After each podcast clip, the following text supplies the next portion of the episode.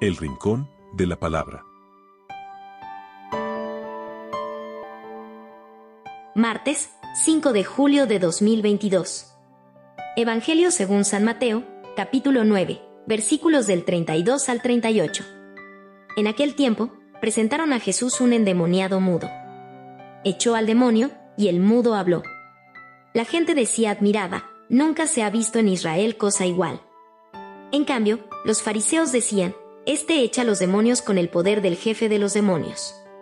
Jesús recorría todas las ciudades y aldeas, enseñando en sus sinagogas, anunciando el Evangelio del reino y curando todas las enfermedades y todas las dolencias.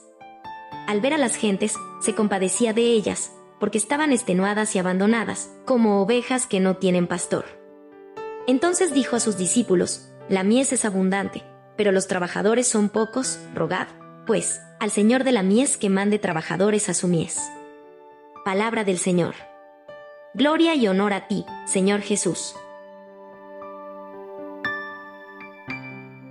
Jesús es el Dios con nosotros, el Emanuel. El poder de Dios no tiene límites. La curación del endemoniado es la prueba del poder de Dios sobre toda circunstancia y sobre toda enfermedad.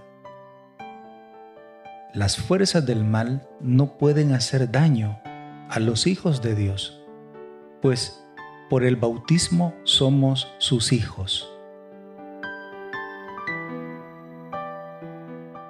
El mal es una realidad y como tal se ha de combatir a fuerza de bien. El cristiano no devuelve mal por mal. El cristiano pide a Dios que perdone sus faltas, así como nosotros perdonamos a los que nos hacen mal.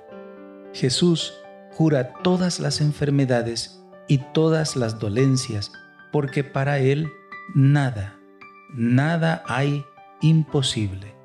Estos signos portentosos son el anticipo del reino de Dios.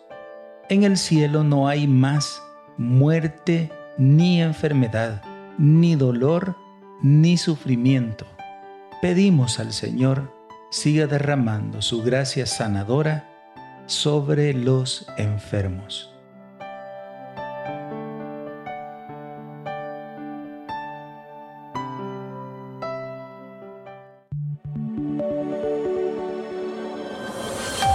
Comunidad Católica Virtual.